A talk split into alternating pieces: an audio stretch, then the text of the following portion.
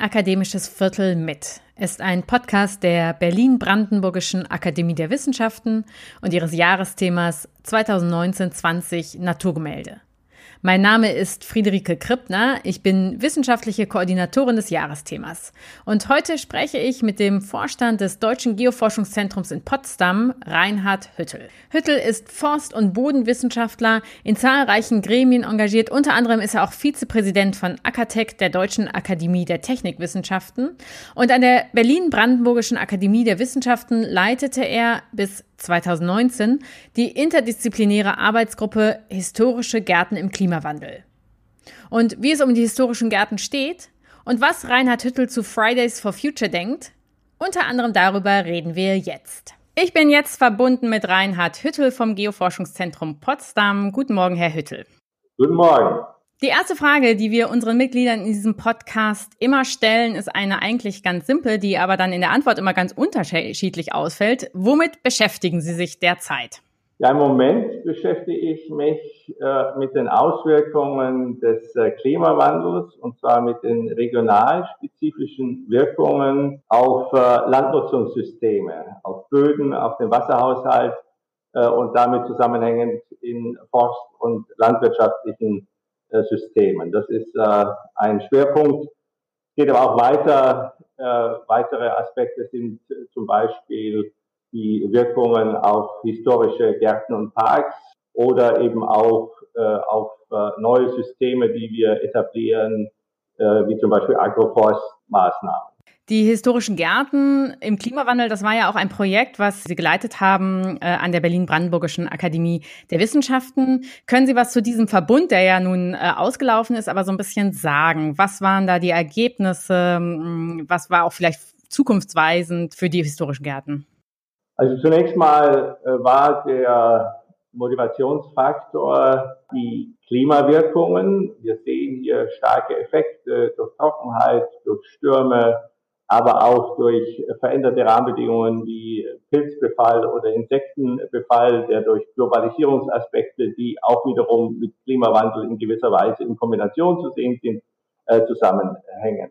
Es gab aber noch eine andere Motivation und das ist das Thema Europa. Was ist eigentlich äh, unsere kulturelle Identität, unser kulturelles Erbe?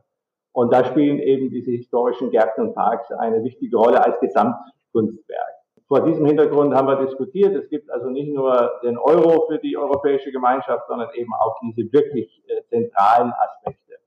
Und ich war überrascht äh, bei der Arbeit äh, mit den Kolleginnen und Kollegen, die wir an der BBAW als interdisziplinäre Arbeitsgruppe realisieren konnten, äh, welche Relevanz dieses Thema für die Menschen, die sich damit beschäftigen, aber auch, ich sag mal, für eine allgemeinere Öffentlichkeit äh, hat. Ähm, und vor diesem Hintergrund wurde uns in der wirklich sehr interdisziplinär zusammengesetzten Arbeitsgruppe sehr klar, wie wichtig es ist, sich mit den Wirkungen, die jetzt Realität äh, werden und bereits sind des Klimawandels, aber auch anderes Nutzungsverhalten der Menschen in solchen ähm, Gärten und Parks, äh, wie wichtig es ist, sich mit den Wirkungen, den äh, damit zusammenhängenden äh, Auswirkungen letztendlich zu beschäftigen, äh, um dann eben Lösungen anzubieten, zum Erhalt dieser Gesamtkunstwerke. Kann man denn sagen, dieses, die historischen Gärten beispielsweise, Sie sitzen in Potsdam, sind die in Gefahr aktuell?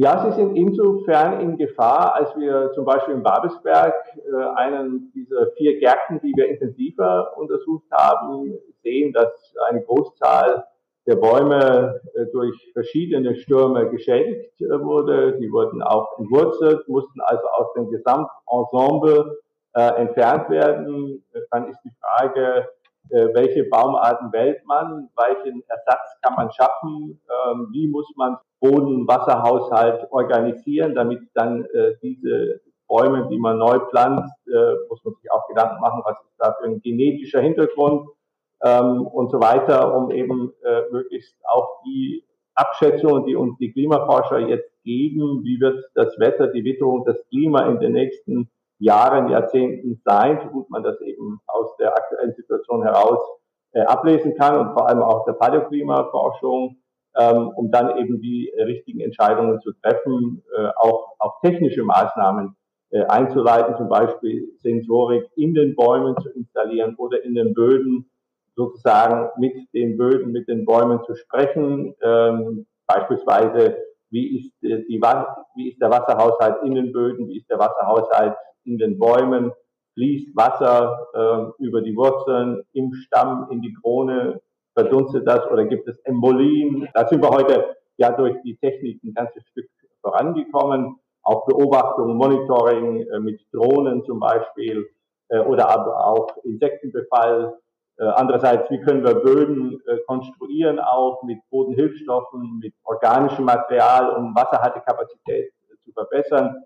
Kann man Pilze impfen, Symbionten, also Pilze, die dem Baum, den Wurzeln helfen, besser Nährstoffe und Wasser aufzunehmen unter schwierigen Bedingungen, um eben zu überleben. Unheimlich komplex hört sich das an, gleichzeitig hoffnungsvoll, dass es ja tatsächlich vielleicht auch Lösungen für manche Probleme gibt. Ähm, Sie selbst leiten ja nun ein wirklich sehr großes Geoforschungszentrum, das sich mit ganz verschiedenen äh, Fragen auch auseinandersetzt. Sind die denn eigentlich alle so anwendungsorientiert? Also ähm, das äh, Deutsche Geoforschungszentrum GFZ in Potsdam beschäftigt sich von den Grundlagenaspekten bis hin zur Anwendung, wenn ich Ihnen zum Beispiel äh, Aspekte nenne wie Vulkanismus oder Erdbeben, äh, dann muss man wissen, äh, was sind Mechanismen, die zu Eruptionen äh, im Sinne von Vulkanismus führen. Äh, man muss bei Erdbeben wirklich im Detail fast runter bis zur atomaren Struktur von Materialien verstehen, wie sie sich unter Druck und Temperatur im, im tieferen Erdinneren äh, verhalten, äh, wie die Tektonik darauf wirkt, welche Effekte das Material, Materialerscheinungen wieder auf Tektonik, also auf geodynamische Prozesse haben, um dann eben äh, besser einschätzen zu können, wo können Erdbeben auftreten und immer exakter zu verstehen, äh, wann Erdbeben eintreten können. Wir arbeiten zum Beispiel an der nordanatolischen Verwerfung in, in der Türkei. Äh, also direkt gibt es eine sogenannte seismische Lücke, also ein Gebiet, das noch nicht äh, sozusagen so gestört ist, äh, dass dort kein Erdbeben mehr auftreten würde. Und direkt vor Istanbul ist eine solche Situation. Und wir versuchen eben jetzt abzuschätzen mit einer ganzen Reihe von Maßnahmen. Und da spielt die Grundlagenforschung eine wichtige Rolle, die dann aber unmittelbar in in Anwendungsaspekte kommen kann, um dort zum Beispiel Frühwarnsysteme äh, aufzubauen, um, um in Istanbul, was tatsächlich passiert, zum Beispiel Brücken äh, unmittelbar sperren zu können, Gasleitungen, Ersatzkraftwerke für Krankenhäuser zu haben, wenn es eine, eine starke Erschütterung geben sollte. Wir gehen davon aus, dass es in den nächsten Jahrzehnten mit einer Wahrscheinlichkeit von 60, 70 Prozent äh, der Fall sein könnte mit einem Beben einer Magnitude von vielleicht 7,3, 7,4 und das ist eine starke Erschütterung für die größte Metropole, die wir in Europa haben mit 15, 16, 17 Millionen Menschen, die dort äh, leben. Das geht dann weiter in sogenannte Mikrozonierung. Solche großen Städte sind ja nicht notwendigerweise alle auf dem gleichen Untergrund, sondern es gibt unterschiedliche geologische Ausgangsmaterialien. Und je nachdem, ob das jetzt eben eher sandiges Material ist oder Festgestein, sind Erschütterungen, haben andere Effekte und dann machen wir eine sogenannte Mikrozonierung, können also sagen, in diesem Gebiet ist bei dieser Art von Erdbeben mit größeren Schäden zu rechnen. Deswegen kann man sich schon bei der Vorsorge auch, ich sag mal, mit Feuerwehr, mit äh, Katastropheneinsatz darauf stärker fokussieren als auf andere Gebiete. Man kann dann auch in Gebäuden äh, Mikrosensoren einbringen, um dann eben, auch wenn man nur wenige Sekunden hat, äh, vorbereitet zu sein, um dann eben unter einen Tisch zu kriegen oder sich in, eine, in einen Türrahmen zu stellen, um eben schlimmste Gefahren für Leib und äh, Leben abzuwehren oder, oder möglichst äh, zu minimieren. Wir haben eben schon gehört, Sie sind eben unter anderem in Istanbul tätig. Sie sind global tätig, nehme ich äh, an. Jetzt haben wir ja im Moment eine ganz besondere Situation. Wir sprechen jetzt Mitte Mai miteinander. Welche Effekte hat denn das Coronavirus auf Ihre Arbeit und die Arbeit Ihrer Wissenschaftlerinnen und Wissenschaftler? Also in der Tat, äh, wir haben Projekte auf allen Kontinenten der Erde. Wir arbeiten in etwa 70 Ländern äh, mit ganz unterschiedlichen Ansätzen. Das geht von Satellitenbeobachtung bis zu Bohrprojekten von Rohstofffragen bis zu Speicherfragen im Untergrund, zum Beispiel für Wasserstoff oder auch für Kohlenstoff Kohlendioxid. Ähm, wir haben jetzt zunächst mal äh, alle unsere Mitarbeiterinnen und Mitarbeiter äh, aus dem Ausland äh, zurückgeholt.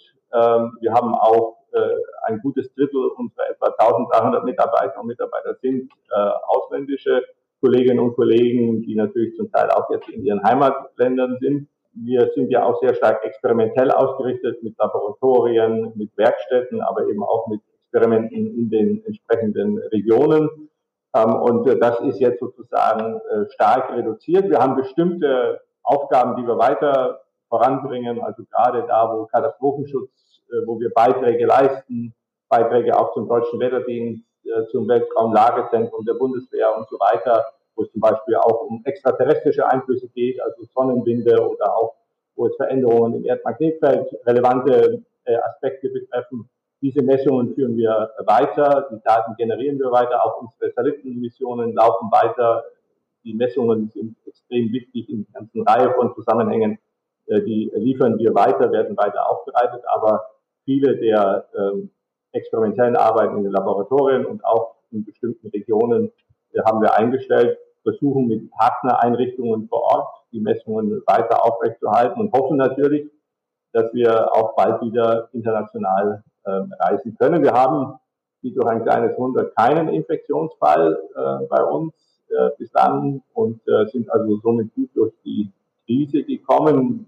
Im Wesentlichen sind die Kolleginnen und Kollegen im Homeoffice, das ist die Regelsituation für uns. Ich selber mache sozusagen Homeoffice im Office, ähm, hat man äh, viel Ruhe und äh, muss mich jetzt an die langen der Videokonferenzen und Telefonkonferenzen der letzten neun Wochen immer noch gewöhnen. Mir fehlt sehr der persönliche Austausch mit meinen Mitarbeiterinnen und Mitarbeitern, mit Kolleginnen und Kollegen, auch, auch in den Akademien übrigens. Ähm, ist eine, eine andere Art des Managements, eine andere Art der der Forschungsbegleitung, der Kommunikation. Wir nähern uns äh, schon im Ende, aber eine Frage würde ich Ihnen noch gerne stellen. Jetzt im Moment ist ja äh, medial Corona unglaublich präsent und hat ein Thema ein bisschen, ist so mein Eindruck, abgelöst, das vorher unglaublich präsent war, nämlich der Umweltschutz der ja nochmal tatsächlich durch eine, ja, auch durch eine Jugendbewegung nochmal ganz nach oben gespült wurde. Sie selber beschäftigen sich als Wissenschaftler seit äh, Jahrzehnten mit dieser Thematik. Wie stehen Sie denn eigentlich dazu, dass äh, Fridays for Future jetzt dieses Thema nach oben gebracht hat? Äh, sehen Sie das als eine Art Beleidigung? Finden Sie das gut? Also äh, alles, was der Umwelt hilft, im Sinne als unser Lebens- und Gestaltungsraum. Äh, wir dürfen ja nicht vergessen, Umweltschutz heißt ja letztendlich Erhalt möglichst guter Lebensbedingungen für uns und äh, für unsere nachfolgenden Generationen. Ähm, und von daher sind alle Bewegungen, die das thematisieren, die Probleme, die mit unserer Lebensweise, mit unseren Wirtschaften verbunden sind, sehr, sehr willkommen. Und natürlich, wenn sozusagen die Wissenschaft in besonderer Weise äh, ähm, damit äh, nicht konfrontiert ist, sondern damit gefördert wird, äh, ist das eine, eine gute Sache. Ähm, wenn es dann ins Detail geht, wie immer in der Wissenschaft wird es etwas komplexer, weil wir ja das System Erde erforschen, nicht nur am GFZ, sondern innerhalb einer großen Gruppe machen wir weltweit zum ersten Mal tatsächlich integrierte Erdsystemforschung. Und äh, da zeigt sich eben, dass äh, beim Klimathema oder bei dem Thema Umwelt, Nachhaltigkeit eben der systemische Ansatz sehr wichtig ist. Ähm, und zum anderen, äh, dass neben dem äh, Aspekt des äh, Reduktion von bestimmten Schadstoffen, in dem Fall natürlich von CO2 vor allem, also von den Treibhausgasen, eben auch, wie wir das bei den Gärten und Parks eben auch gelernt haben, äh, die Frage der Anpassung äh, sehr wichtig ist. Also wir müssen beides machen und da vermisse ich manchmal so ein bisschen die äh, Sicht, äh, dass dies eine Medaille mit zwei Seiten ist. Einerseits müssen wir den Menschen relevanten Anteil an, der, an dem Klimawandel möglichst zurückführen, minimieren, bis 2050 eben diese sogenannte Klimaneutralität äh, avisieren. Aber auf der anderen Seite ist eben das CO2-Molekül auch längere Zeit, da gibt es unterschiedliche Wahrnehmungen, jedenfalls längere Zeit in der Atmosphäre stabil. Und wir werden mit diesen Effekten leben müssen, wie wir jetzt auch mit der Pandemie in gewisser Weise leben müssen oder umgehen müssen.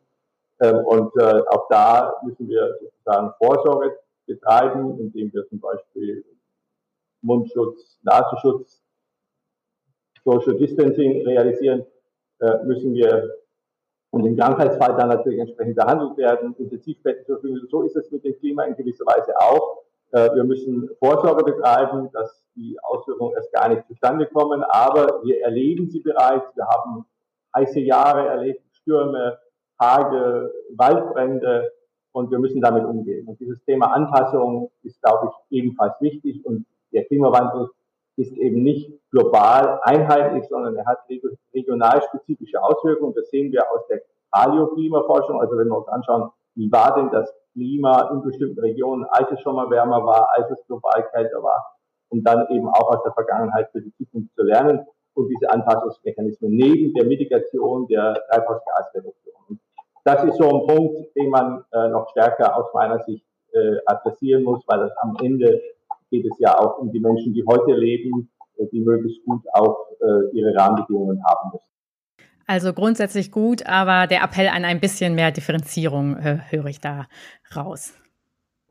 Ja, genau. Also ich würde sagen, dieses Thema Anpassung an bereits sich vollziehende Effekte. Also wir hatten ja, also wenn Sie sehen, wir hatten im, im letzten Jahr 2019 Waldbrände auf der ganzen Erde. Ähm, Im Moment sind wir immer noch davon ausgegangen, dass der Wald CO2 immobilisiert und sozusagen als eine Senke äh, dient. Wenn Sie die Waldbrände in Australien, in, in Russland, äh, also in Sibirien gesehen haben, in Brasilien, äh, in, auch hier in Brandenburg, in Spanien, in Kalifornien, dann gibt es Abschätzungen, äh, dass dort enorme Mengen an CO2 innerhalb kurzer Zeit freigesetzt wurden, in die Atmosphäre gegangen sind, weil man sich zum Beispiel mit Waldbrandgefahren nicht richtig auseinandersetzt. Äh, man kann da natürlich Vorsorge betreiben. Und das ist ein, äh, ein Beispiel. Äh, wir haben in den trockenen Jahren 2018, 2019 hier in Brandenburg stark reduzierte Kartoffelernte gehabt. Wir mussten Maisflächen, die eigentlich auch für Bioenergie gedacht sind, unterpflügen, weil sie nicht richtig gewachsen sind aufgrund von Wassermangel und großer Hitze. Also wir haben diese Effekte bereits und deswegen müssen wir uns auch stärker mit diesen Fragen äh, auseinandersetzen. Neben der Notwendigkeit, die unbedingt äh, realisiert werden muss, ist eben die, die eigentliche Ursache, nämlich die zu hohen Emissionen von Treibhausgasen äh, zu reduzieren und möglichst äh, auf, auf Null äh, zu bringen. Herr Hüttel, wir sind am Ende angelangt. Ich danke Ihnen ganz herzlich für dieses Gespräch. Sehr gerne. Alles Gute für Sie. Das war ein akademisches Viertel mit Reinhard Hüttel. Am nächsten Dienstag geht es weiter. Dann spricht meine Kollegin Ann-Christine Bohley mit dem Prähistoriker und Präsidenten der Stiftung Preußischer Kulturbesitz Hermann Patzinger. Ich hoffe, Sie hören auch dann wieder hinein. Vor allem aber wünsche ich Ihnen, bleiben Sie gesund.